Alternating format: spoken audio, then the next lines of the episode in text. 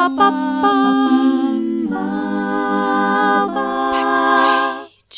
Herzlich willkommen zu Backstage. Mein Name ist Leni Bormann und heute spreche ich mit Marco Pleil.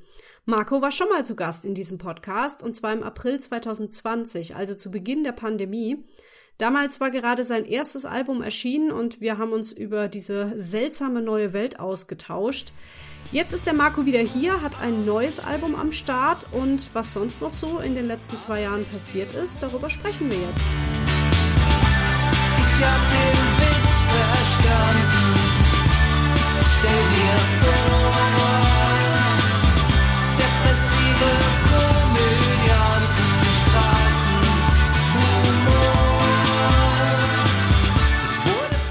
Marco. Hallo Leni, wie geht's dir?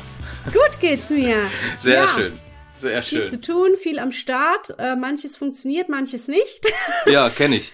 Genau, wir hatten es ja gerade schon im Vorfeld ein bisschen über Zuschauerzahlen, die wirklich äh, katastrophal sind, kann man nicht anders sagen. Und Mhm. Ja. man fragt sich immer, woran es liegt. Und das macht ganz viel Frust, aber man gibt halt nicht auf und so. Richtig. Genau. Uns bleibt ja Genau. nichts anderes übrig, als weiterzumachen irgendwie, ne? Ja, so ist es. Ja. Wir haben in Folge 22 miteinander gesprochen. Das ist wirklich schon eine ganze Weile her. Ja. Äh, ich habe ja inzwischen über 100. Ja, super geil.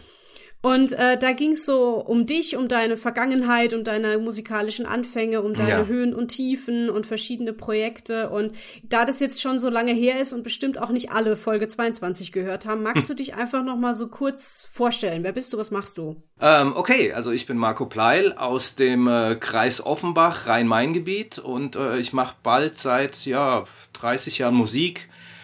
Hab äh, natürlich in Bands gespielt und äh, bin seit nun bald zehn Jahren, bisschen länger sogar schon, solo unterwegs mit äh, E-Gitarre und äh, singe das erste Mal deutsche Texte.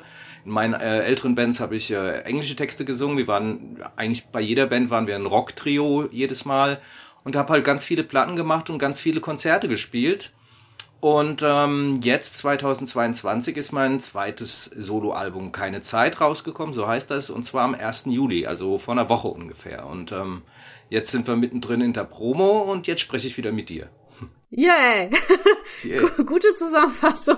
Ja, ein bisschen komprimiert, aber alles, ich hoffe, es passt. Genau. Also wir nehmen diese Podcast-Folge am 7.7. auf. Ähm, sie kommt ja etwas später erst raus, weil ich dazwischen noch in Urlaub fahre. Oh, wie schön. Ähm, ja, versuch's mir mal zu gönnen, ja. Ich habe hab seit vier Jahren bin ich nicht mehr wirklich weggefahren und wir wollten mal wieder ans Meer, an die Nordsee. Ich bin so neidisch. Ähm, ja, es, es, musst du nicht sein. ähm, genau, ich habe mir auch Folge 22 nochmal angehört. Und äh, das Datum der Aufnahme damals war der 17. März 20, also wirklich ganz am Anfang der Genau. Pandemie. Und wir hatten es da noch so von, oh, jetzt werden Konzerte abgesagt. Ja. Und bei mir wurde eine Theaterspielzeit abgesagt. Und wir hatten so gehofft, dass das in ein paar Wochen überstanden sein wird. Mm, Genau. Und ja, wir- hatten da, glaube ich, auch so ein bisschen drüber gesprochen, dass wir jetzt hoffen, dass diese Zeit auch so ein bisschen klar macht, wie wichtig Kunst und Kultur ist und dass Ja. man jetzt die Kunstszene unterstützen muss. ja. Was denkst du heute über dieses Statement? Es war tatsächlich, ich habe vorhin auch nochmal geschaut, wirklich ganz knapp davor, ne? Also wie Ja. wir gesprochen haben. Ähm, also ich muss sagen, Stand heute bin ich ziemlich platt. Also von, Ja. von diesen, äh, zum einen von diesen zwei Jahren Pandemie und dann kam ja dieser böse Mann aus Russland auch noch äh, dazu, der meint dann irgendwie, äh, das ist der Welt noch schwerer machen zu müssen. Ähm, ich weiß nicht, also was, wie kann ich das zusammenfassen? Am Anfang fand ich tatsächlich dann äh, absurderweise recht spannend, weil, Ja. weil es mal so ein, so wie in einem Science-Fiction-Film war, so wie war die ganze Welt, also wirklich die ganze Welt war ja komplett mal lahmgelegt und alle Menschen so auf einem Stand, auf einem Stand. So, wir sind jetzt, wir haben alle das gleiche Problem und wir müssen jetzt alle da so ein bisschen mit klarkommen. Ja. Das fand ich eine Zeit lang ganz spannend, wenn ich hier durch mein kleines Kaff gelaufen bin und das war wirklich so alles ausgestorben fast und alles ganz ruhig. Und teilweise fand ich es ähm, wirklich mal so, es war zwar dann erzwungen, aber dann doch auch mal entspannend, einfach mal die Welt ein bisschen so für sich zu entschleunigen. Ja, das fand ich ganz gut.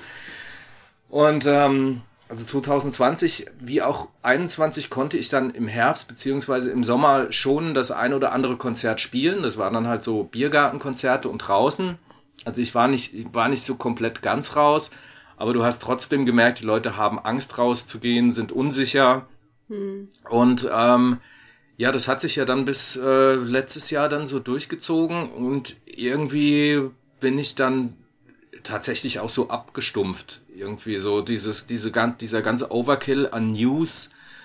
Du kannst, hast da jeden Tag, gab es irgendwie äh, neuer Stand der Dinge, mit dem du irgendwie klarkommen musstest oder neue Tatsachen, die du zu akzeptieren hast. Irgendwie sei es irgendwelche Maskenpflicht oder Impfpflicht oder was auch immer und irgendwann äh, ich konnte einfach nicht mehr. Ich, ich habe dann so so automatisch dicht gemacht, weil ich für mich festgestellt habe, wenn jetzt jeden Tag irgendwie irgendwas Neues kommt, äh, dann, dann drehe ich irgendwann durch. Also ich habe dann, ich habe dann meinen Teil dazu beigetragen. Das hat, was ich damit sagen will, ich bin geimpft zweimal und ich bin auch geboostert. Also ich habe dann meinen Teil dazu beigetragen.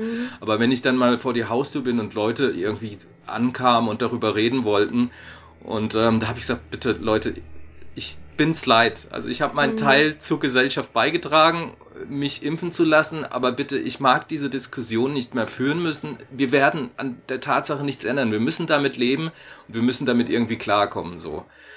Und ähm, ja gut, die Veranstaltung, das weißt du ja auch selber genug, äh, gut genug, es wurde irgendwie nicht, nicht wirklich besser. Auch so, Ja. Also was, was, was ich zum einen, was ich sagen muss, auf einmal äh, so, also dieses Jahr dieser Switch von wir dürfen und können jetzt wieder, das ging von mir, also so für mich gefühlt so von ein auf den anderen Moment. Also da war auf einmal hieß es, ja, da ist auf einmal keine Maskenpflicht mehr, dann äh, wir können wieder Konzerte machen und auf einmal waren, waren alle Einschränkungen weg, also je nach Bundesland, aber Ja. zumindest hier in Hessen auch so. Du brauchst keinen Tagestest mehr, wenn du in den Biergarten gehst oder was auch immer. Also es war schon echt schräg. So. Und ähm, aber ähm, ja, ich weiß nicht. Es ist alles immer noch sehr seltsam. Die Konzerte sind seltsam besucht. Leute, ich habe das Gefühl, die Leute haben immer noch Angst oder keine Lust oder sind auch abgestumpft, haben sich damit abgefunden, dass sie irgendwie, wenn sie Kultur erleben, dann vielleicht dann doch über einen Stream oder über Netflix oder was auch immer. Also es ist eine ganz komische Situation. Ich merke es auch gerade bei der Promo fürs neue Album. Die Leute sind träge geworden und äh, Kommunikation ist auch nicht mehr so das, was so tatsächlich vor der Pandemie noch war. Aber gut, das ist, wissen wir alle. Ich, Ja. ich, ich bin ganz ehrlich, du, du merkst, ich rede gerade wie ein Wasserfall, aber ich möchte damit einfach nur sagen, ich kann, ich komme mit dieser Situation auch im Moment gerade überhaupt gar nicht klar. Ja, ich finde es aber total wichtig, auch zu, zu betonen, sie ist nicht vorbei, ne? Ja. Also diese Situation ist noch lange nicht überstanden. Bloß weil wir jetzt gerade einen ganz äh, milden Sommer haben und wir jetzt gerade vielleicht keine Maskenpflicht brauchen, Ja. äh, vor allem in der Kunst- und Kulturszene ist die Pandemie noch lange nicht vorbei. Das Also Lust, wir, ja, wir das, kämpfen da richtig mit, mit Long-Covid in einem anderen Sinne. So, ja. Ja, das Lustige ist mittlerweile, also wenn ich in, in, in den Supermarkt oder so gehe, ziehe ich meine Maske immer noch auf und bin so so mit der Einzige und da komme ich mir teilweise Ja, jetzt schon, bin ich jetzt schon, komme ich mir ein bisschen doof vor, so dass ich so, als wäre ich die Hypochonder, der da irgendwie Angst hat, weil bei mir in, im, im Kaff ist, zieht auch wirklich keiner mehr eine Maske an. Ich kann das natürlich auf der einen Seite nachvollziehen, jetzt endlich wieder Freiheit und Co. Ja. Aber trotzdem, die, ich glaube, die Leute denken jetzt, es ist halt jetzt weg. Und ähm, ja. so dieses, was im Herbst vielleicht kommt oder vielleicht auch sehr sicher kommt, wird jetzt erstmal so wegignoriert, was ich ja Genau. in dem Sinn auch nachvollziehen kann nach diesen zweieinhalb Jahren jetzt. Weißt du, ich kann, ich verstehe die eine und die andere Seite, aber trotzdem ist es nicht vorbei, ne? Ja. Ja, also ich fand es auch ganz spannend, als die Maskenpflicht fiel, hat das erstmal gar nichts bei mir im Supermarkt im Dorf gemacht. Okay. Also alle hatten sie weiterhin auf. Und das war dann so ein ganz schleichender Prozess, dass es immer weniger wurden. Und inzwischen habe tatsächlich auch nur noch ich irgendwie eine auf. Also Ja. selten auch mal ältere Leute. Ja. Und ähm, ja, ich, ich, ich, ich ziehe halt immer da eine Maske auf, wo es mich nicht großartig stört. Also ich kann halt locker mal 20 Minuten mit einer Maske einkaufen gehen. Das stört mich jetzt nicht. Ja, ja. Wo ich es jetzt nicht mehr trage, ist, weiß ich nicht, Open Air in einem Café oder wenn ich irgendwie ganz viel Platz habe bei einer Veranstaltung in der Kirche, wo ich dann wirklich auch zwei Stunden dort bin und mich dann freue, dass ich jetzt nicht zwei Stunden lang eine Maske tragen muss. Bei mir ganz Aber genauso. ich, so zehn Minuten Bus, das ist doch kein Problem, so. Und deswegen trage ich sie da auch weiterhin. Ich, ich denke da gar nicht so groß drüber nach irgendwie. Ja, Bus und Bahn habe ich keine Erfahrung, weil zum einen bin ich die letzten zweieinhalb Jahre eh kaum aus dem Haus, zum anderen Okay. und zum anderen bin ich die anderen Sachen mit meinem Auto gefahren. Aber ich gebe dir da schon recht. Also wo ich mich Ja. äh, leider auch dann dabei ertappt habe, so die Konzerte, die ich gespielt habe, waren nicht alle Open Air. Ich habe zum Beispiel das erste Konzert dieses Jahr in Wiesbaden in einem, in einem normal, in Anführungszeichen normalen Live-Club ge, äh, gespielt. Und äh, zum einen war unbewusst dann tatsächlich Maske ausgelassen und ähm, dann aber auch mich äh, so verhalten wie früher. Also gar nicht so mit, äh, gar nicht mit so einer Absicht, so von wegen, so, ich genieße das jetzt, sondern es war dann auf einmal so für mich mal wieder völlig natürlich wieder äh, zu leben wie früher irgendwie, aber vielleicht natürlich auch ein bisschen unvernünftig, aber ähm, ja, keine Ja, Ahnung. aber wir nach- sind halt auch nur Menschen. Ne? richtig, Also, ja. richtig, ge genau so ist es. Ja. Ja. Wir hatten es äh, in unserem letzten Gespräch auch ganz viel von Streaming-Konzerten, weil das da noch ganz neu war. Und da Ja. hattest du auch eine sehr klare Meinung zu, nämlich das ist absolut kein Ersatz und es ist ein bisschen komisch. Ja. Wie siehst du das heute? Ja, ganz genauso. Also ich habe Ja. dann, ich habe mich äh, überreden lassen, zwei Streaming-Konzerte zu spielen. Eins in Karlsruhe, in einem Club, den ich sehr, sehr mag, im Kohi in Karlsruhe. Ähm, da war ich auch äh, total unsicher und wir haben ewig lang gefilmt, weil ich teilweise mich auch so verspielt habe, weil ich diese Situ Situation gar nicht so kannte. So, ja. Und ähm, zum Also anderen. warst du da ganz allein dann in dem Raum oder wie? Ja, ja, mit, mit vorstellen? Filmteam halt. Also Ach war, Gott, ja. ja. also Mhm. Film, Filmteam, also ein Mann, der am Mischpult, am Live-Mischpult gestanden hat und dann halt den Sound gemacht hat und zwei Kameramänner waren dann irgendwie mit dabei. Später, später habe ich dann noch im, war das dieses Jahr? Nein, auch letztes Jahr, boah, Zeitgefühl weg. Letztes Jahr auch in Oberursel noch eins gespielt. Das war dann schon ein bisschen spannender, weil ich den Live-Club als Live-Club kenne und da schon oft gespielt habe. Aber trotzdem, ähm, ist, ich, nee. Also ich war, Ich glaube, ich glaube, Menschen unterschätzen die Wichtigkeit von dieser Energie, die zwischen Richtig. der Bühne und dem Publikum herrscht und dass das, äh, dass das was mit dem Künstler, der Künstlerin macht und auch mit der Kunst macht. Das ist was ganz anderes, als wenn der einfach für sich da irgendwie spielt. Richtig, also ich finde, das ist sogar ein, ein sehr, sehr großes Argument. Es geht mir ganz genauso irgendwie. Also ich meine, äh, also bei, zumindest ist es bei mir so. Also ich bin äh, zu großen Teilen auch nur so, äh, das klingt jetzt ein bisschen pathetisch, aber ich bin auch nur so gut, wie mich äh, das Publikum gut sein lässt. Verstehst du? Also Ja, das findet doch, ja, ja, ja. Hm. findet ja irgendwie schon Austausch statt. Und bei mir ist das auch immer, nicht immer, aber meistens so, es entscheidet sich meistens in den ersten zwei, drei Songs, ob das ein gutes Konzert wird oder nicht. Oder ob ich da eine Verbindung aufbauen äh, kann oder nicht.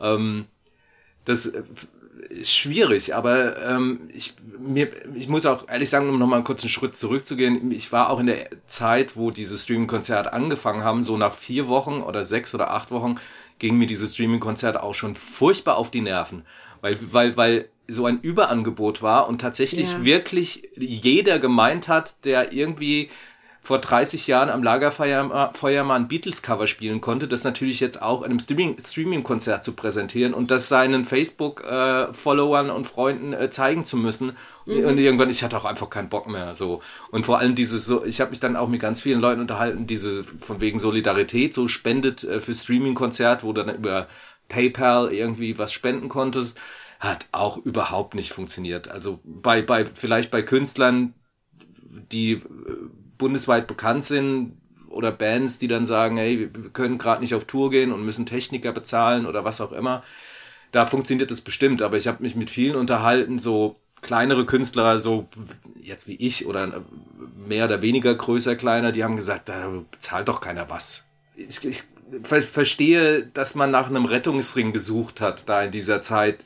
Auch Ja. völlig natürlich, aber ich fand das doof und hab nee, also meine Einstellung ist da genauso wie vor zweieinhalb Jahren noch, um es auch Ja. mal auf den Punkt zu bringen. Ja. Jetzt hattest du ja dein erstes Album, Die Spur des Kalenders, am Anfang dieser Krisenzeit veröffentlicht. Ja. Wie war das so? Ähm, blöd, natürlich. Ja. Also ich war hm, auch mitten in der Promo und habe verschickt und äh, habe natürlich nach acht Jahren Live-Spielen und Vorbereitungen, ich hatte zwar jetzt nicht die Erwartung, dass da irgendwie die, sich die Welt verändert musikalisch so bundesweit, aber ich habe halt natürlich schon Hoffnung reingesetzt und wurde halt brutal ausgebremst, weil niemand wusste, was Corona ist und wie man mit dieser Situation umgehen sollte. Und ähm, die Politiker haben sie am meisten auch abbekommen, den, wenn man jetzt mal so nach zweieinhalb Jahren drüber nachdenkt, ähm, jetzt auch nicht den allergrößten Vorwurf machen kann, dass sie da komplett äh, mal das, das, Land zugemacht haben. Irgendwie, ich meine, da kommt, ein- da kommt ein Virus, kann, niemand kennt ihn und du weißt nicht, wie du mit umgehen sollst. Und das Erste, was man natürlich sicherheitsmäßig macht, ist erstmal alles dicht machen. Und da haben die Leute halt auch angefangen, erstmal keiner kauft mehr CDs oder irgendwas und keiner geht mehr auf Konzerte und das hat natürlich mich ausgebremst und da ist natürlich dann auch äh, konzertemäßig und der ganze Kram. Es war natürlich alles die ganze Arbeit, die ich vor. Also es war ja wirklich ultra pünktlich. Ich habe ja auch mit der Promo im Januar angefangen und dann kam das Album ja im April und dann war alles Bam. Ja, Hammer. und, und dann okay.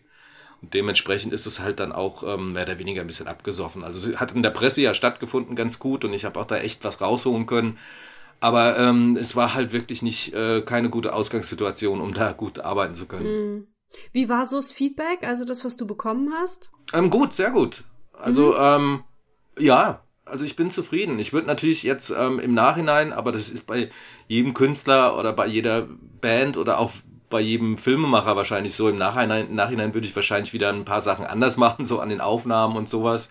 Aber ähm, das Feedback war gut und es war ein guter, guter erster Schritt mit dem ersten Album, ähm, auf das ich aufbauen konnte, was ich ja dann auch gemacht habe. Aber ähm, es hätte natürlich, ich hätte gern viel mehr live gespielt, weil ich der Meinung, weil ich der Meinung bin, trotz Social Media und trotz äh, Instagram, trotz Facebook erreiche ich meine Leute immer noch, wenn ich Konzerte spiele, mit Leuten spreche, Leute treffe, Ja. mich, mich austauschen kann. Verstehst du so der soziale Kontakt, also so echter sozialer Kontakt, also nicht über Ja. nicht über Internet, ähm, äh, funktioniert bei mir immer noch echt am allerbesten. Ja. Ist bei dir doch wahrscheinlich genauso, oder? Ich meine, Ja, total. Ja, ja. Ja. Ich, es gibt auch ähm, zwei Theaterstücke, die bis, also die ich immer noch versuche weiter zu spielen, Ja. weil die einfach bisher viel zu wenig Zuschauer gesehen haben, ne, durch die Pandemiezeit. Ich habe die dann irgendwie 2020, 21 äh, konzipiert und dann ja halt nur so eine Handvoll Auftritte damit gehabt vor einer Handvoll Leuten. Ja. Und das, äh, das finde ich irgendwie auch so schade und ähm, versuche die auch immer noch so ein bisschen weiterzutragen. Also lasse ich jetzt quasi länger laufen, als ich es vielleicht sonst machen würde. So. Mhm. Und ähm, ja, und wie du sagst, also ich finde es, dieser, dieser persönliche Kontakt, den kann halt nichts ersetzen. Also das wurde mir jetzt auch nochmal so klar, ja, auch, auch nach der, vor allem nach dieser ersten harten Lockdown-Zeit, dann wieder rauszukommen und zum ersten Mal wieder in Kontakt zu kommen mit jemandem. ja, Wow. Oder ich weiß noch, ich weiß auch immer noch meine erste Premiere. Ich glaube, die war im Frühjahr 21 oder im Sommer 21 nach einer sehr langen Abstinenz von der Bühne, wo ich dachte, ich kann das auch alles überhaupt ja, nicht mehr. das kenne ich. So, wer will mich denn jetzt Ja, noch ja. sehen? Ich weiß gar nicht mehr, wie das geht. Ich hatte richtig Lampenfieber, was Ja, ich ja. sonst eher nicht hab. Und das war eine Stimmung in diesem Raum und Leute haben sich mir in die Arme geschmissen danach, hatten Sehr Tränen schön. in den Augen und ich dachte, was ist denn hier los? Also, das, ne, da wurde mir auch richtig bewusst, wir brauchen das. Das ist ganz, ganz wichtig. Ja, ja.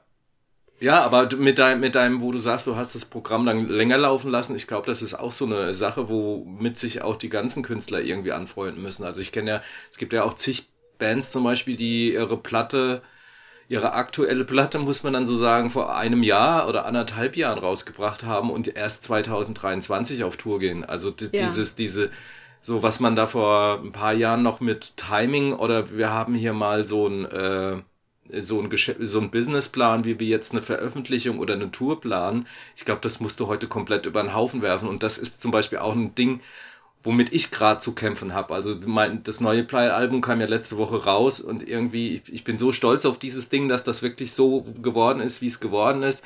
Aber ich merke auch schon, ich bin total ungeduldig und kann irgendwie Feedback nicht abwarten und noch mehr zu spielen und was, was, was denken die Leute drüber oder also dieses, dieses, dieses, das Wort Zeit ist im Moment so ein ganz schweres Ding, womit ich gerade zu kämpfen habe.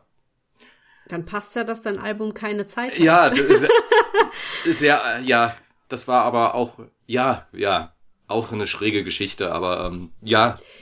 Genau, lass uns gleich zu deinem Album kommen, noch mal Ja. einen kurzen Schritt zurück. Wie, wie ging es denn nach dem Release von deinem ersten Album dann weiter? Du hast jetzt beschrieben, dass es so ein bisschen, naja, so vor sich hingetröpfelt, ein bisschen abgesoffen und es ist nicht mehr viel stattgefunden. Ja. Hast du dann irgendwie an etwas weiterarbeiten können? Hast du zwischendurch was ganz anderes gemacht? Nö, also es, ähm, äh, wie ging es dann weiter? Also ich, Songs schreiben tue ich ja eigentlich immer. Also da gibt's, es gibt nichts, bei mir ist das nicht so in Blöcke unterteilt. Also wenn die, wenn ein Album fertig ist, fange ich sowieso, schreibe ich eh weiter Songs. Die Sache war nur, dann hat halt Corona angefangen und auf einmal kam dann, was ich vorher auch noch nie mit äh, zu tun hatte und nie in Berührung war, diese so Arbeitsstipendien. Da sind, Ja. Dann sind dann da hier und da auf einmal Stipendien aufgetaucht und äh, wo man sich bewerben konnte für was auch immer. Äh, und zum einen habe ich das vorher nie mitbekommen und zum anderen, selbst wenn ich es mitbekommen hätte, hatte ich nie das Selbstvertrauen, mich da einfach mal frech zu bewerben. Ich hatte da immer so, ich hatte da immer so einen ultra derben Respekt für. Und ähm, ich dachte, oh, Marco kann sich sowieso nicht so ultra gut nach außen hin verkaufen, so dass ich, dass ich da irgendwas für irgendwas genehmigt bekomme. Ich habe dann immer gedacht, ich bin halt so ein Typ, der macht halt Musik und will damit irgendwie über die Runden kommen, aber dass ein Stipendium äh, genehmigt bekomme, daran habe ich nie gedacht. Dann hat man mich halt dazu überredet, da mich mal einfach äh, zu bewerben. Und äh, genau zu dieser Zeit habe ich dann tatsächlich äh, zwei Stipendien genehmigt bekommen von der Hessischen, Cool. Hessischen Kulturstiftung in Wiesbaden. Und da war dann, kam dann aus irgendeiner Ecke so auch so Verzweiflungsgedanke, wenn man es so nennen will, dann so die Idee, okay, das Album ist jetzt irgendwie äh, aufgrund von Corona ein bisschen abgesoffen und äh, ging ein bisschen unter. Jetzt habe ich ein bisschen Geld, versuche ich doch das dann im Herbst, wo ja jeder gedacht hat, dass das dann wieder irgendwie so halbwegs vorbei ist mit Corona, habe ich gedacht, oh komm, versuch doch, versuch doch mal nachzulegen, Marco. Und habe dann halt zwei neue Songs gehabt, wo ich dann überlegt habe, hm, okay, CDs kauft ja eh kaum noch jemand heute, die Leute sind ja mehr auf Vinyl. Ähm, geht ja der Trend hin, beziehungsweise gerade ist ja der große Kollaps mit Vinylproduktion, aber zu dem Zeitpunkt habe ich gedacht, ach komm, zwei neue Songs und probier doch mal eine Vinyl-Single aufzunehmen. Kollaps wegen äh, der ähm, Materialkosten, ne? Ja, Irgendjemand zum einen, gesagt, ja, ja, zum einen, zum anderen halt, weil jetzt auch wirklich dann auch die großen Plattenfirmen gemerkt haben, äh, ja, Vinyl äh, kaufen die Leute wieder und kamen dann halt auf die Idee, dass dann auch äh, die neue Adele-Platte unbedingt auf Vinyl erscheinen muss oder die äh, irgendeine obskure B-Seiten-Kompilation von äh, The Police brauchen wir jetzt auch auf Vinyl. Und da haben dann halt die großen äh, Plattenfirmen äh, die Presswerke halt ähm, komplett besetzt. Und so viele, shit. und so viele Vinylpresswerke gibt's nicht in Deutschland. Und Ja. dann äh, zum einen waren die Presswerke besetzt, dann gingen halt auch die Rohstoffe irgendwann, äh, wurden die knapp. Also für Vinylpressen, es ist ja nicht, ist ja halt auch Riesenaufwand und teuer und alles. Und äh, mittlerweile, oder beziehungsweise an, zu Anfang diesen Jahres war es noch so der Stand der Dinge, wenn du jetzt eine Vinylproduktion machen möchtest, darfst du erstmal neun Monate äh, Wartezeit rechnen, circa. Bis du deinen Vinyl bekommst. Und dann kann es natürlich sein, dass irgendwie auch noch im Papierpresswerk das Papier knapp ist, weil überhaupt und so, also es war, ist eine ziemliche Katastrophe irgendwie. Naja, zumindest kam ich da auf die Idee, eine Vinyl-Single zu machen. Und da war das auch noch nicht so schlimm mit diesem, mit diesem Vinyl, ähm, mit dieser Krise, wenn ich so nennen darf. Und äh, habe dann wieder den Christian Bethke äh, angerufen, mit dem ich ja auch schon das Album gemacht habe und habe gesagt, hier Plan, ähm, lass noch mal zwei Songs aufnehmen, ich mache eine Vinyl-Single. So, und die habe ich, äh, da bin ich dann im, im Herbst 2020 wieder nach Mannheim gegangen in sein Studio und da haben wir ähm, die Vinyl-Single aufgenommen, die dann im März 21 erschienen ist. Ja, und das war gerade auch so die Zeit, so, das war September, glaube ich, 20, wo es auch wieder ein bisschen zurückging, so mit Corona. Und da ko- haben wir quasi bewusst, unbewusst so dieses Zeitfenster genutzt. Und da habe ich diese zwei Songs aufgenommen, was dann, ähm, also es war Liebe Grüße und Jazz ist keine Option, die kamen dann letztes Jahr als Vinyl-Single raus. Das war dann auch nochmal so die Idee, das Ganze nochmal anzuschubsen, also das Album auch nochmal, also im Prinzip zu sagen, hier ist die neue Play Vinyl-Single, äh, exklusiv nur auf Vinyl, so als kleiner, als kleiner ähm, Nachfolger oder als kleiner wieder ins Gedächtnis äh, Ruferei zum Album nochmal. Das mhm. hat dann auch ganz gut funktioniert und so. Und ich konnte dann auch, wie, wie schon erzählt, letztes Jahr auch ein paar Konzerte spielen. Ähm, aber wie es halt so dann war, es, Corona war dann halt 2021 dann doch auch noch nicht vorbei, ne?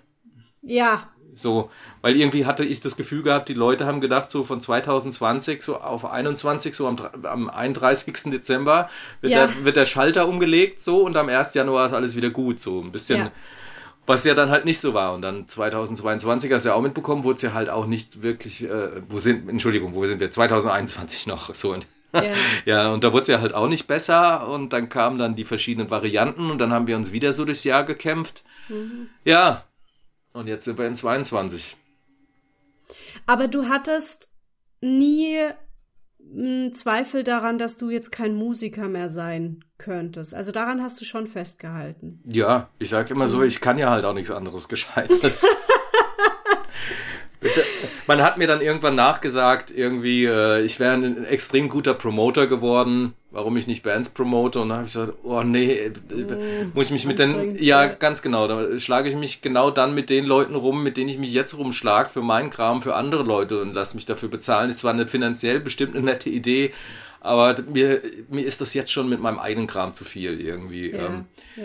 Und ich habe es jetzt auch wieder gemerkt, 2022 die Promo fürs neue Album, wo ich jetzt auch noch mittendrin bin, ist ähm, die Leute, wo haben sich halt wirklich verändert. Das kannst du den Menschen nicht zum Vorwurf machen in den zweieinhalb Jahren, aber ähm, geht dir vielleicht genauso. Die Kommunikation mit Leuten ist nicht einfacher geworden, finde ich. Ja, ja.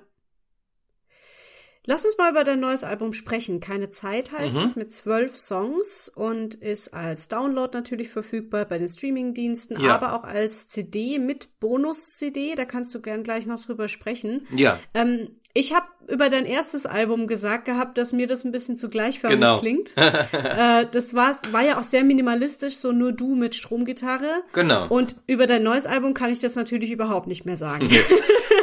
ja.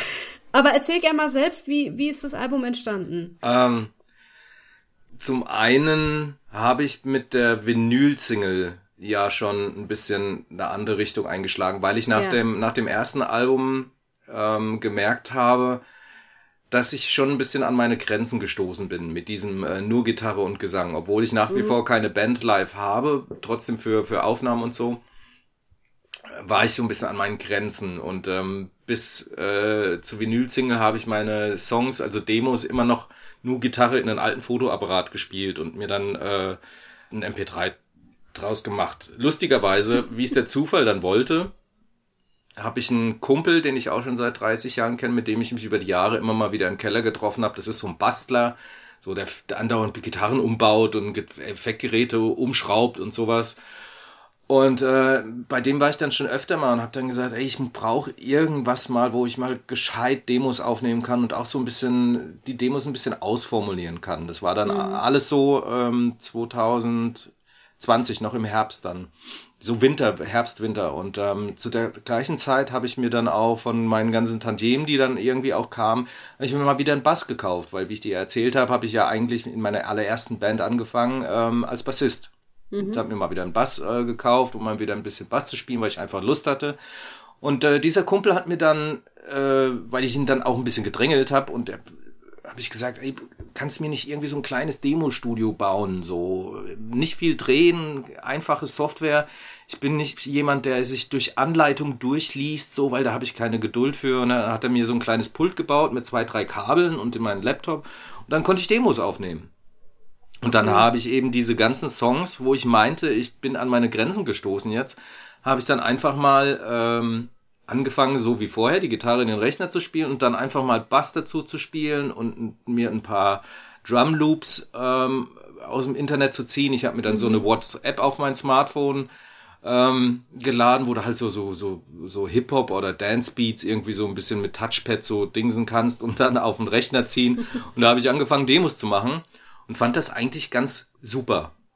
Und gerade so in der Zeit, wo dann wieder Lockdown war und sowas, habe ich dann halt auch wieder ein bisschen angefangen, meine, meine Fähigkeiten als, als Mischer, so als Songs zu mischen und ein bisschen zu experimentieren mit meinen ganzen Effektgeräten, die ich hier an der Gitarre habe, habe ich einfach Demos gemacht und habe dann gedacht, das ist doch eigentlich eine ganz geile Idee fürs zweite Album. Dann kam wieder, wiederum, äh, neue Stipendien haben sich auch geta- aufgetan, unter anderem ähm, von der GEMA, der Verwer Verwertungsgesellschaft, auf die ja jeder schimpft äh, außer mir. Ich sie immer vehement verteidige, weil sie zwar ein Beamtenladen sind wie jeder andere, aber sie, wenn du deinen Kram ordentlich machst, äh, kannst du da tantiemenmäßig ganz gut äh, von leben Ja. irgendwie. Ne? Also, und, äh, wie wir es am Anfang schon hatten, wie ich dich angerufen habe vorhin, weißt du, ich bin überpünktlich und man sagt, ich wäre der Beamte unter den Musikern, habe ich mich halt mal auch für dieses Stipendium beworben und da kam dann, Ja. da wurde ich auch genommen. Und dann habe ich gedacht, okay, dann habe ich jetzt mal ein bisschen Budget und nehme einfach das zweite Album auf und habe ähm, das äh, Bear Cave Studio in Köln angeschrieben. Das ist das hauseigene Studio von der Kölner Band Locust in Love, die eigentlich auch äh, relativ bekannt sind in Deutschland, eine, eine Indie-Band.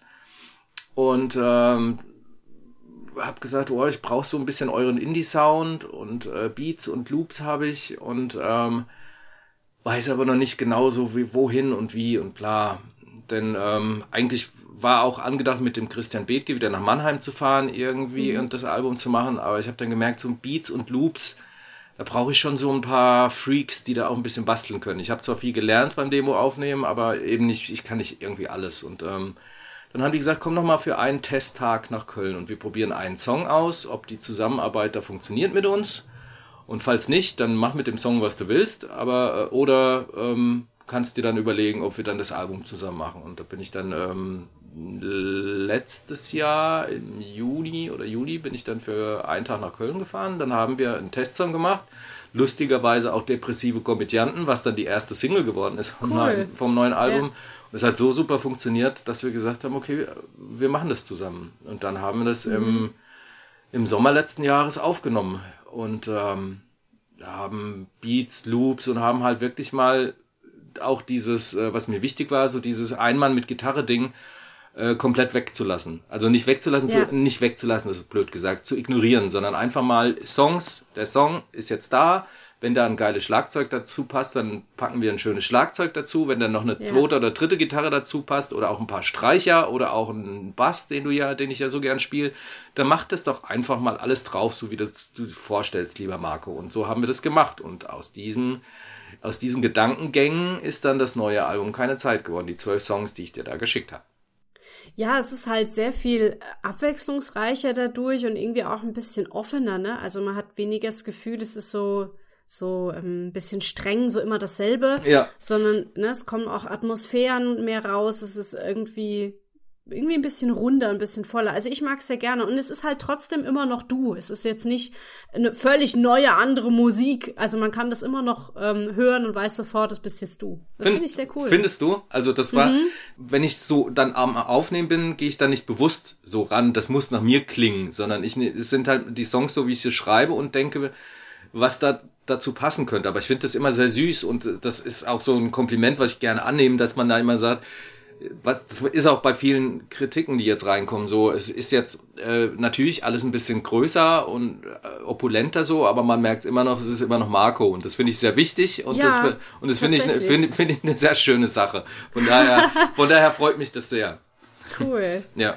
ähm, worum geht's so inhaltlich in, in deinen Songs? Erklär, äh, Gegenfrage, Leni, erklärst du gern deine deine deine Theaterstücke? Nee, aber ich finde es immer ganz gut, es zu, zumindest zu umreißen, was so vielleicht die Themen sein könnten, die einen da beschäftigt haben oder die Inspirationsquellen oder sowas. Du musst mir jetzt nicht in Ja. haarklein auseinanderpfühlen. Nee. Nee, nee, also ähm, Inspirations, also tatsächlich fällt mir mittlerweile immer erst im Nachhinein auf, über was ich gesungen habe. Also jede, also wenn die Platte fertig ist, also gerade bei meinen Solosachen, früher habe ich ja Englisch gesungen, da war es alles noch ein bisschen ähm, kryptischer. Aber so beim, beim ersten Album, so beim zweiten Album, habe ich schon gemerkt, natürlich versuche ich, natürlich möchte ich Texte schreiben, die für mich beim Schreiben dann Sinn ergeben und einen, einen thematischen Kern haben. Aber ich denke da bestimmt mehr drüber nach, als man sollte und bin da weniger frei, aber trotzdem am Ende muss es rund sein, aber ich setze mich nicht hin mit einem Thema. Was ich gemerkt, mhm. was ich gemerkt habe, ist tatsächlich, was mir furchtbar auf die Nerven ging in der Corona-Zeit, wenn Bands Platten rausgebracht haben, wo es dann hieß, das ist ihr Corona-Album. Das finde ich immer so hin, so, so finde ich immer so abwertend, so nach dem Motto, die haben eh nichts zu tun gehabt in Corona, da, da schütteln sie sich irgendwie so ein halbgares, halbgutes Album aus dem Ärmel. Ja. Äh, war es nicht, wobei ich im Nachhinein gemerkt habe, dass äh, so Corona jetzt nicht als Virus, sondern aber der Umgang, der persönliche Umgang der Menschen mit dem Thema Corona und wie sie sich verändert haben und wie sie damit umgehen und nach, mit, mit anderen Menschen kommunizieren und miteinander umgehen, dass das sicherlich da so einen großen Einfluss auf die Texte hatte. Ja. Teilweise, aber das ist auf, auf der einen Seite, das ist bestimmt 50 Prozent sowas, auf der anderen Seite sind das auch einfach manchmal Abenteuertexte, wo mir äh, in der Corona-Zeit, wo ich auf meinem, auf meinem Bett sitze mit der Akustikgitarre und nebenbei eine Blu-ray läuft, mit, mit ganz vielen äh, 80er-Jahre-Filme, die ich auf Blu-ray schaue. Und mir fällt ein toller Satz ein, um den ich dann Text baue. Also kann ich dir gerne ein Beispiel nehmen, ähm, geben. Zum Beispiel auf der neuen Platte ist ja ein Song, der heißt Der Riese. Da kam mir dann irgendwie äh, die Refrainzeile, das Ziel muss sein, den Riesen zu besiegen. Mhm. So, das habe ich die ganze Zeit im Refrain gesungen, habe gesagt, super, da baue ich jetzt einen äh, Text drumherum. Und später ist mir dann aufgefallen, dass ich zu dem Zeitpunkt auf Spotify, ähm, kennst du die alten Hörspiele von Europa aus den 80ern? Also, also, also nicht nur die drei Fragezeichen oder TKKG, sondern da gab's Ende der 70er oder sogar Ende der 60er hat's angefangen, so diese ganzen Märchen, äh, Alibaba, Sindbad oder was auch immer, diese ganzen Hörspiele auf Vinyl. Also so klassisch, wie du heute so drei Fragezeichen und sowas. Und da gibt's eine Serie von Europa, dem, dem Hörspiellabel schlechthin. Das heißt die Originale. Und da wurden diese ganzen Märchen erzählt. Und da habe ich tatsächlich irgendwie irgendwann zwischendrin mal Rübezahl gehört oder sowas. Und da ging es irgendwie um Rübezahl oder irgendwie drumrum und da fiel irgendwie mal ein Satz mit äh, der Riese und bliblablub. Und äh, dieses, dieses Ding kam dann irgendwie aus dem Unterbewusstsein und darum habe ich dann einen Text gebaut. Also das ist jetzt, Cool. das ist jetzt Ja. sehr weit. Du musst wahrscheinlich jetzt, wenn das im Nachhinein unser Gespräch bearbeitest, noch mal um 35 Ecken denken, aber so ist das manchmal bei mir. Aber es ist, bei mir ist, das habe ich im Nachhinein gemerkt und das merke ich auch immer wieder, das aufs Neue kommt echt wirklich viel aus dem Unterbewusstsein bei mir. So Sachen, die ich dir jetzt, wenn du mich so direkt fragst, gar nicht beantworten kann, so im ersten Moment. Da muss ich dann auch erst selber mal drüber nachdenken und dann, ah ja, stimmt. Oder Leute machen mich darauf aufmerksam, wo jetzt die Platte gehört haben und haben gesagt, ja Marco, ne, weißt schon, worüber du, singst, du da singst. Und ich so, nee, sag, erzähl. Dann erzählen mir andere Leute, worüber ich singe und ich denke, ja, stimmt. Das wäre jetzt auch noch meine Frage, also wie dann das Feedback ist, ob die dann was rein interpretieren, an das du gar nicht gedacht hattest. Ja, zum einen, zum anderen ist das Feedback ähm, auf jeden Fall von, also aus meinem nahen Umfeld äh, super positiv. Also zum einen Cool. sagen sie dann, ja, bisher wirklich dein bestes, das ist auch immer so ein Klischeesatz, so wenn Bands eine neue Platte machen, das ist unsere beste Platte bisher. Aber das habe ja ich nicht gesagt, aber das haben äh, Freunde und Bekannte gesagt.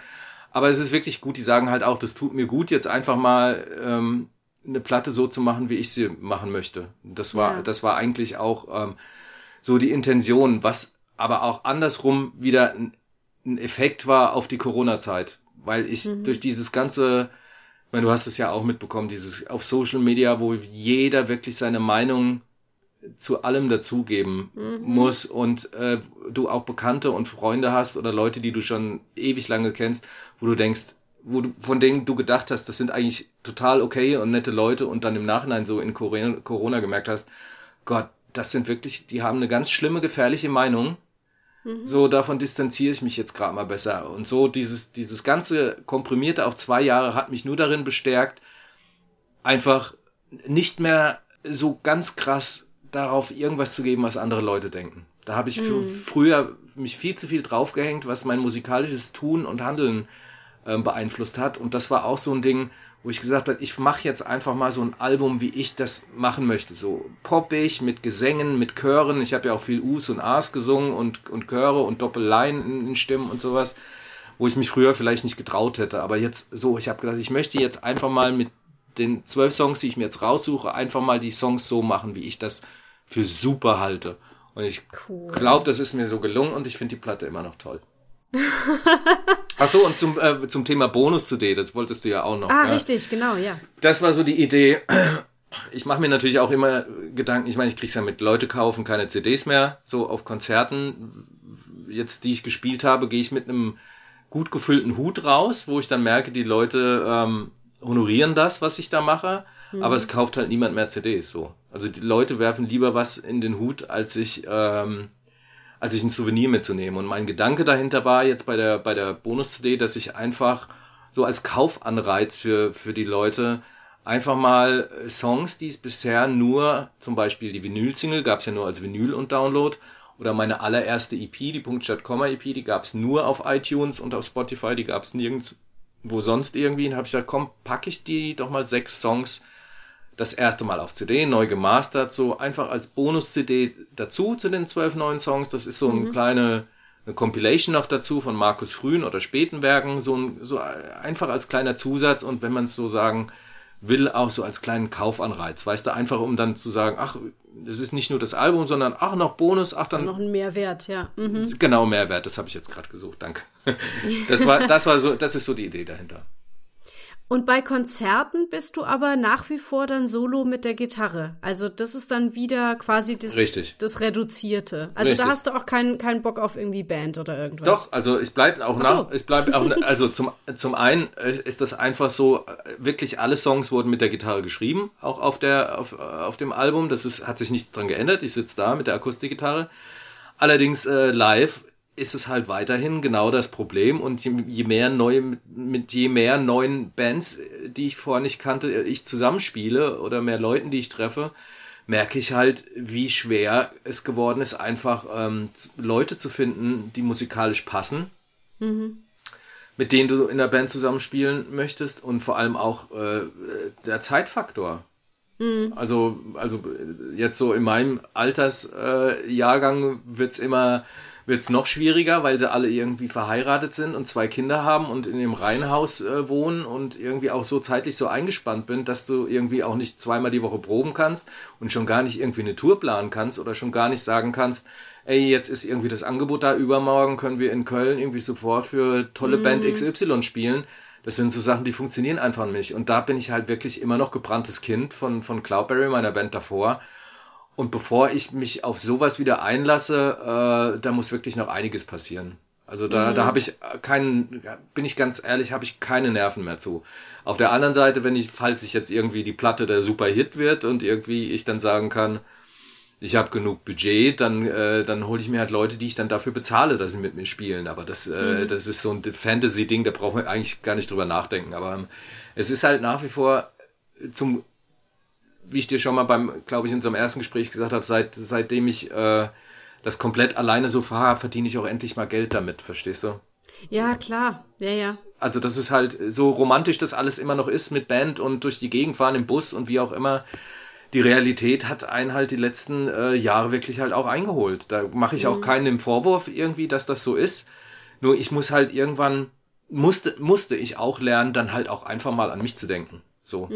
Verstehst du? Also Band, Ja, find, klingt aber gesund, finde ich. Also, ja, das klingt manchmal klingt's ein bisschen so von oben herab, wenn, wenn ich mich mit Leuten darüber unterhalte, die mich persönlich nicht kennen, so.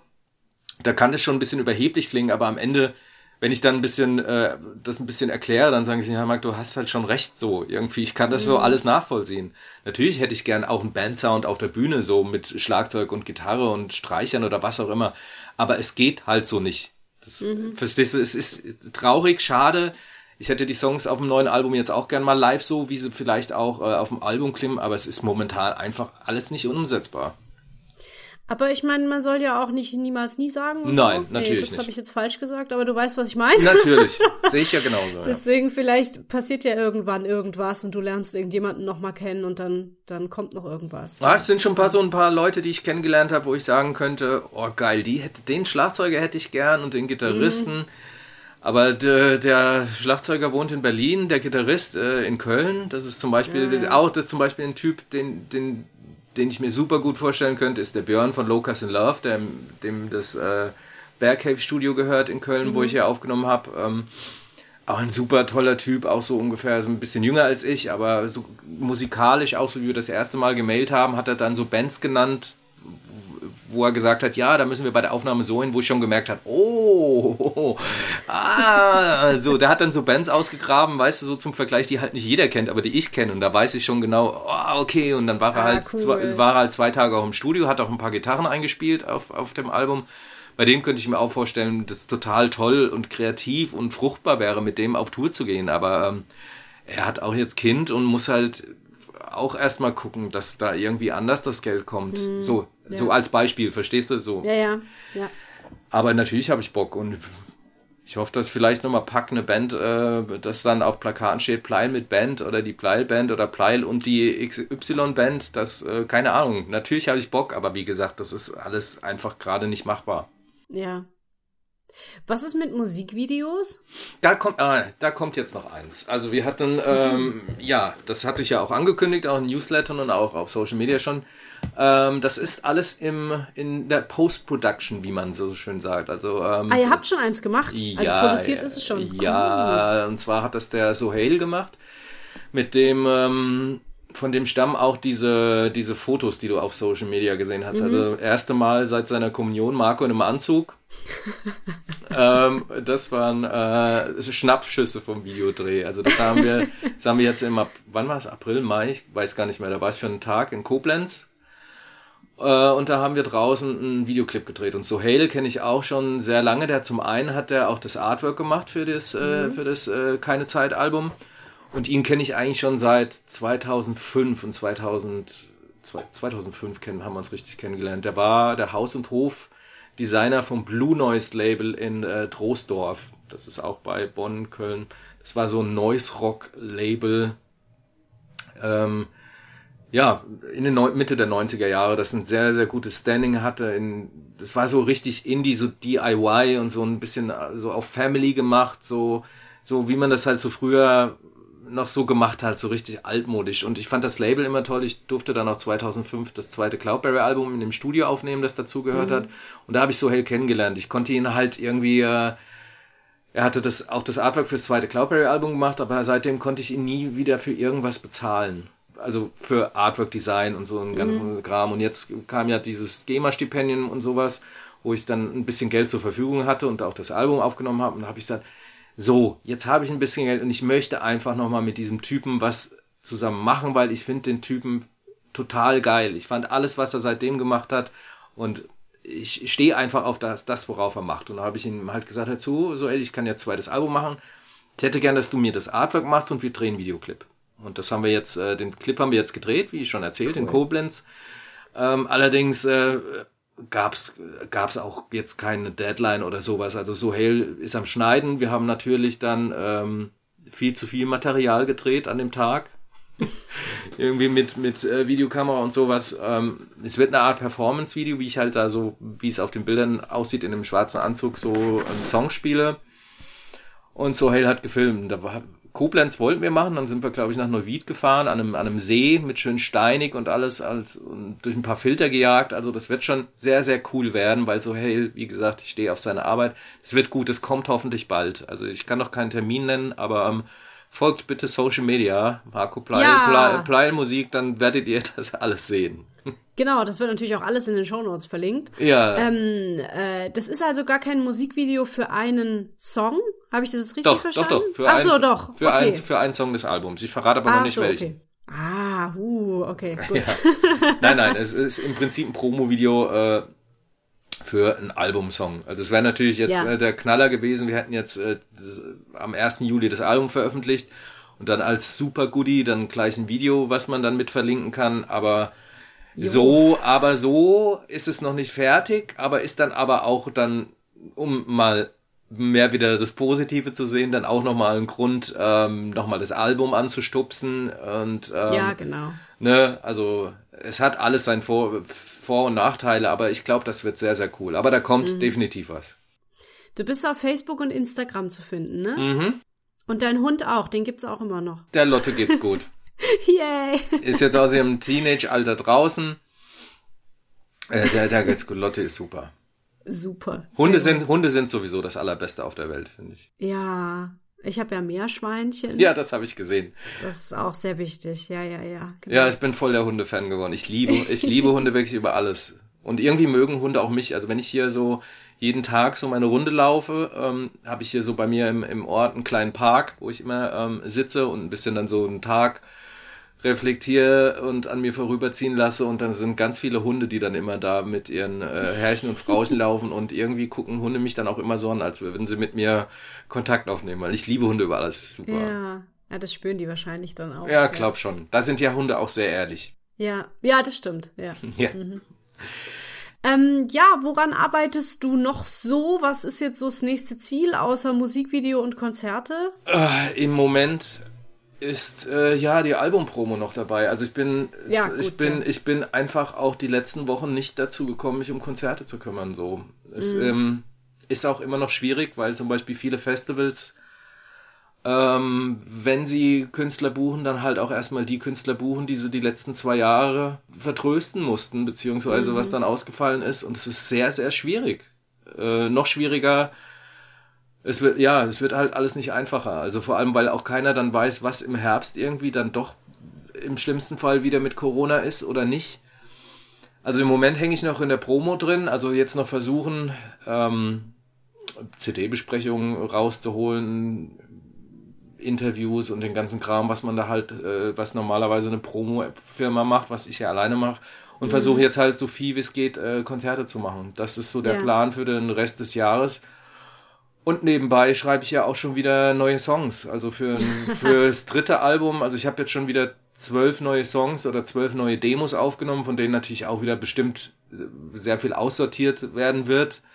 Aber es geht immer weiter. Also ich bin da ja in so einem, ich habe mir das ja immer für mich gewünscht, so wie es manche Bands machen, so so ein so ein so ein Zyklus, äh, Platte aufnehmen, dann Tour spielen, dann kurz durchatmen, dann nächste Platte aufnehmen, dann wieder Tour spielen. Sowas habe ich mir ja immer gewünscht. Es es kam immer irgendwas dazwischen, aber ich versuche das irgendwie gerade so ein bisschen auch so auf die Reihe zu kriegen, wie es halt so die Umstände in der Welt so zulassen. Ne? Und ähm, Urlaub wäre auch mal eine Option, aber ich glaube, das wird nicht passieren. Deshalb gönne ich dir deinen umso mehr. Doppelt. Danke, danke. Doppelt. Ja, das ist auch nicht besonders lange, aber immerhin, ja, ich, mu ich muss da auch ab und zu mal ein bisschen. Ja, aber, aber, aber ja. ka- kannst du das? Also, ich kenne es von mir, selbst die, die wenigen Male, die ich da die letzten Jahre in Urlaub war, ich bin eigentlich, und das, das ist ein sehr großes Handicap meiner, meines Charakterwesens, ich kann halt auch nicht abschalten. Doch kann ich. Also ich, wenn es die Umstände zulassen. Also zum einen, wenn ich wegfahre, funktioniert's gut. Wenn ich zu Hause bleibe, geht gar nicht. Dann schaffe Ja. ich die ganze Zeit irgendwas. Ja, ja. Aber wenn ich wegfahre, mein Handy ausmache, dann geht das ziemlich gut. Und wenn mein Mann mit dabei ist, der hilft mir auch immer total beim Erden. Und Du, scha du, schaffst halt, es, du schaffst es, dein Handy auszumachen. Ja, im Urlaub mache ich mein Handy tatsächlich aus. Oder auf Flugmodus, damit ich noch Fotos machen kann. Aber äh, tatsächlich ja, das kriege ich dann auch wirklich hin. Also ich, Ich- sag dann vorher auch allen Bescheid, dass ich jetzt nicht da bin. Okay. Und dann bin ich nicht da. Ja. Re Respekt. Also ich habe ich hab dir, ich hab dir ja erzählt, weißt ja, ich habe mein Smartphone jetzt erst, ich bin im dritten Jahr mit als, dritten Jahr. als, Smart, als Smartphone-Besitzer und ich habe mich da ja sehr lange äh, gewehrt, so mir so ein Ding anzuschaffen, weil ich äh, das Suchtpotenzial frühzeitig erkannt habe ja, und ja, wollte dem und wollte ja. dem entgegenwirken. Und seitdem ich dann auch noch äh, mir nahegelegt wurde, ähm, einen Instagram-Account anzulegen, weil Facebook nur für alte Leute ist, in Anführungszeichen, habe ich mir sagen lassen, äh, äh, Handy ausschalten würde ich nicht hinkriegen. Ja. Ja, man muss es halt mal machen. Ja. Und dann, dann feststellen, dass es gut tut manchmal. Ja, gebe ich dir Ja, voll, ja. voll recht. Ja. Ja, Ja, Nee, schön. Haben wir noch irgendwas vergessen, oder? wir sind schon wieder bei einer Stunde fast, 53 Ja, Minuten. furchtbar. Ich muss das ja alles noch schneiden. Schlimm, schlimm. Ähm, aber ich, ich habe ja noch meine letzte Frage. Die stelle ich dir jetzt auch wieder. Nämlich, was wünschst du dir? Was ich mir wünsche, ähm, ähm, darf ich sehr, darf ich bei dem Wunsch gerade mal sehr egoistisch sein? Also, Natürlich. also, also natürlich wünsche ich mir, dass dieser blöde Krieg aufhört. Ich wünsche mir Ja. auch, ähm, dass äh, die Welt einfach mal wieder ein bisschen lernt, besser miteinander umzugehen. Ich finde, das hat die letzten zwei Jahre ähm, sehr darunter gelitten.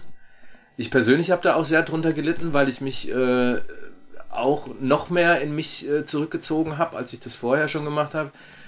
Also mal von diesen ähm, ganzen allgemeinen Dingen ab, äh, abgesehen, wünsche ich mir einfach, dass ähm, das neue Pleil-Album einfach so die Aufmerksamkeit bekommt, die es wirklich verdient. Ich bin wirklich sehr stolz auf dieses Album. Die ganzen Leute, die ähm, daran mitgewirkt haben, die hatten da alle Bock drauf.